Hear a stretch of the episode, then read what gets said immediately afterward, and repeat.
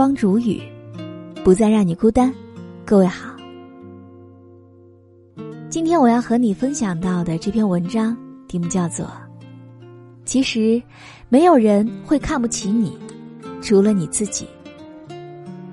本篇文章作者是陈小木。以下的时间，分享给你听。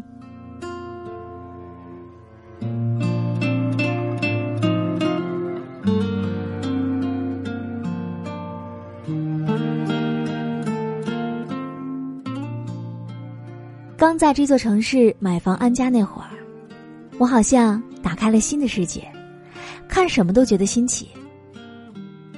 邻居家的装修像是从杂志上印下来的，让人忍不住尖叫。业主群筹备联谊活动，内容丰富的让人目不暇接。我心里很惊叹，但是从来不表现出来，更不敢询问，装出一副淡然的样子。生怕别人看出来我见识有限，更怕被人看出来我是一个外来户。我买的房子当时有优惠，可以退一些钱，但是销售中心迟迟没有通知我们去办理，我心中焦虑而又不敢问别人，担心别人看出来我什么也不懂。眼看到期的时间越来越近，我怀着忐忑的心情向隔壁邻居王姐请教。而王姐呢，十分爽快的解答了我的问题。原来需要自己带上身份证、户口本等相关材料去办理。她似乎看出了我的欲言又止，主动问我知不知道要去哪儿办。我尴尬的摇头。王姐热情的告诉我地址，还指点我坐哪路公交，中间怎么转车。王姐的和善驱散了我的拘谨。原来向朋友请教难题，并没有想象中的那么难看。毕竟每个人所知有限，大可不必因此而自卑，更不用因此担心别人看不起自己。其实，在生活当中，没有人会看不起你，除了你自己。隔壁部门来了一位新的同事，大家叫她丽丽。丽丽被分到开发部实习。参与鞋材料的新品研发，虽然经过理论培训，但实际操作还是有些难度。从前期的领料、裁断、贴合，到后期的喷塑、品检等工序，都需要来掌握好。这对于新人来说，是一个不小的挑战。但是丽丽不仅很快熟悉业务，还和负责各个工序的工友打成了一片。我很感慨，她真的是能力卓越。他说，自己以前也吃过不少亏，在上一份工作中，他面对全然陌生的工作环境和挑战，虽说不至于不懂装懂，但遇到难题只敢自己摸索，不敢向人请教。同事之间讨论工作细节，他不敢贸然插话，害怕暴露自己懂得太少。遇到客户参观，他从来不靠前，就怕被点名要求回答问题。当然，这也使他错过了很多学习的机会。学的少，内心焦虑，于是更不敢迈出步子再去学习了。可是这样也就成了恶性循环。结果，因为实习期期间表现不佳，他被辞退了。而开始了这一份工作之后，丽丽决心改变自己，遇到不懂的就积极提问。遇到不会的就认真学习，绝大多数的时候，他收获的都是别人善意的帮助，以及自己的快速成长。原来，坦诚自己还有不足没那么难。不懂装懂，恰恰会暴露内心的自卑；坦坦荡荡的承认，真心实意的请教，更加难能可贵。与其被自卑所困，不如带着信心去应对挑战。你会发现，原来自己比想象当中更加厉害。过去因为太过在意别人的看法，曾无数次和内心的渴望擦肩而过。上学时，觉得自己能力差，怕被嘲笑，错过了上台演讲的机会。其实哪怕失败了，尝试过就不会那么遗憾了。求职的时候因为不够自信，本该流利的对答变得磕磕绊绊，面试成绩大打折扣。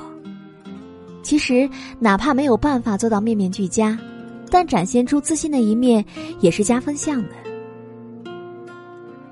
遇到了一个很有挑战性，但是成功了也会很有成就感的项目，与其担心能力不够而不敢挑战，还不如大胆去挑战呢。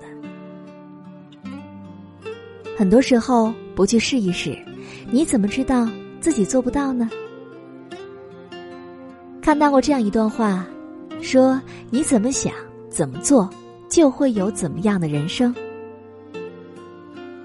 别人的看法可以看作参考，但更重要的还是我们自己怎么看。所以呢，千万不要再看清自己，试着坚持本心，不放弃去努力。那些之前不敢想的惊喜，也许真的就会悄然而来。如果我们曾因为自卑和美好擦肩而过，那未来愿你重拾起自信，去面对一切挑战。也希望这份自信能够刻进你的内心，化作满天星斗，陪你走遍三山五岳。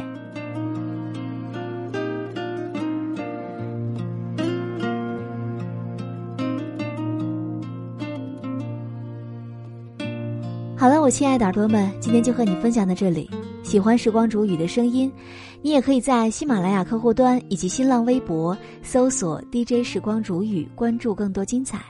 如果你也有想对我说的话，也可以添加我的私人微信，微信搜索“听时光”的全拼音幺二三，就可以找到我了。好，我们下期节目再见。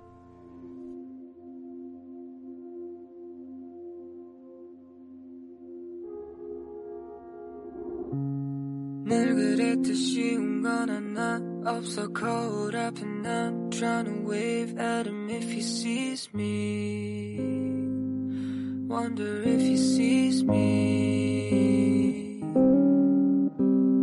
날 보는 날 보다가 문득 난 묻고 싶어졌어 if I'm on the right path or too late right path or too late 가끔은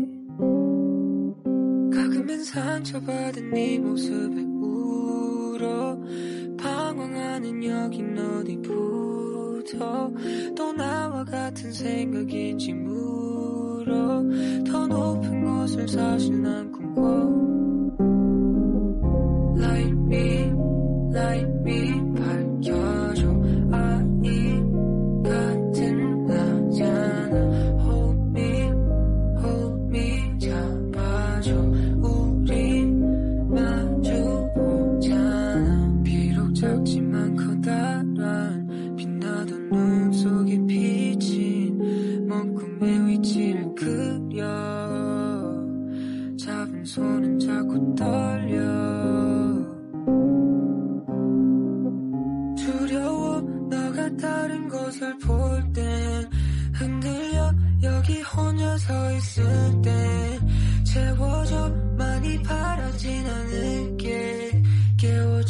내가 너의 숨이 될게. 가끔은 상처받은 네 모습에